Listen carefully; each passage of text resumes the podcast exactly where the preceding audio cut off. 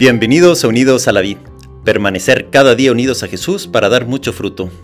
Miércoles de la segunda semana de Adviento, 13 de diciembre de 2023. Santa Lucía, Virgen y Mártir. Evangelio de nuestro Señor Jesucristo según San Mateo, capítulo 11, versículos 28 a 30. Jesús tomó la palabra y dijo, Vengan a mí todos los que están afligidos y agobiados, y yo los aliviaré. Carguen sobre ustedes mi yugo y aprendan de mí porque soy paciente y humilde de corazón, y así encontrarán alivio, porque mi yugo suave y mi carga liviana. Palabra del Señor. Gloria a ti, Señor Jesús. En mi tiempo de seminario en Europa, me acuerdo que me encontraba un 13 de diciembre, como hoy, en la ciudad de Siracusa, en la isla de Sicilia. Me acuerdo que por la tarde salía a caminar por el centro de la ciudad y para mi sorpresa había miles y miles de personas en la calle. Era el día de Santa Lucía y su fiesta, y estaba en la ciudad donde nació y murió sin haberme dado cuenta. Estaba fuera de la iglesia de Santa Lucía del Sepulcro, y se habían congregado miles y miles de personas para acompañar a la santa en una procesión por la ciudad. Me quedó grabado muy fuerte la fe de la gente y el impacto que puede tener la vida santa de una persona, a pesar de haber vivido en el siglo III. Ella hoy en día sigue convocando miles y miles de personas a acercarse a la fe. Tal vez hoy es una buena ocasión para pensar y recordar momentos fuertes de fe o experiencias profundas de fe que hemos tenido. Lucía nació en una rica familia de Siracusa, en la isla de Sicilia. La mamá de Lucía, Eutiquia, quería hacer que la hija se casara con un joven paisano. Pero Lucía no se quería casar, ya que había hecho un voto de virginidad por amor a Cristo, y ella aplazaba y aplazaba el matrimonio. Al final la mamá tuvo una enfermedad y se curó milagrosamente y le permitió a su hija que siguiera el, que siguiera el camino que ella quería, y le dio su parte de la herencia a los pobres. El novio rechazado por Lucía se vengó de ella.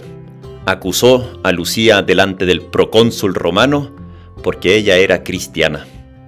La historia cuenta que el procónsul primero la amenazó de rechazar su fe, pero como no lo lograba, pasó a los hechos. Dicen que el cuerpo de Lucía se puso tan pesado que más de 10 hombres no lograron moverla ni 10 centímetros. Al final, un golpe de espada hirió a Lucía pero aún con la garganta algo cortada, la joven siguió exhortando a los fieles para que pusieran a Dios en primer lugar. Al final, ella falleció. Hoy las palabras de Jesús en el Evangelio pueden parecer solo algo bonito.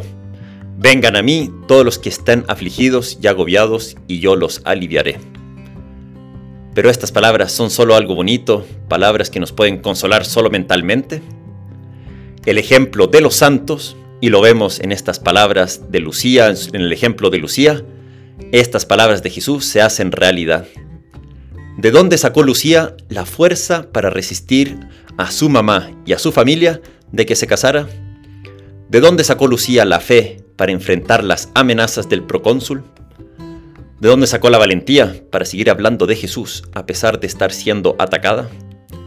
Es que Lucía fue a Jesús, vivía en él, Vivía en el Sagrado Corazón y se quedó allí.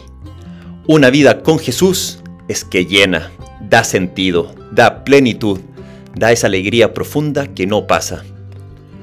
Jesús no quita los sufrimientos, Lucía tuvo tantos, Jesús no quita las cruces, pero los vivimos junto a Él.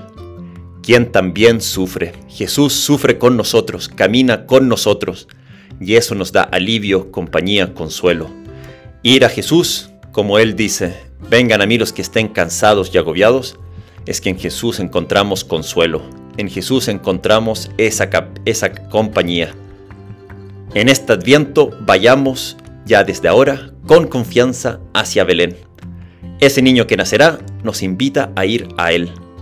Todos nosotros llevamos aflicciones, agobios de una u otra manera.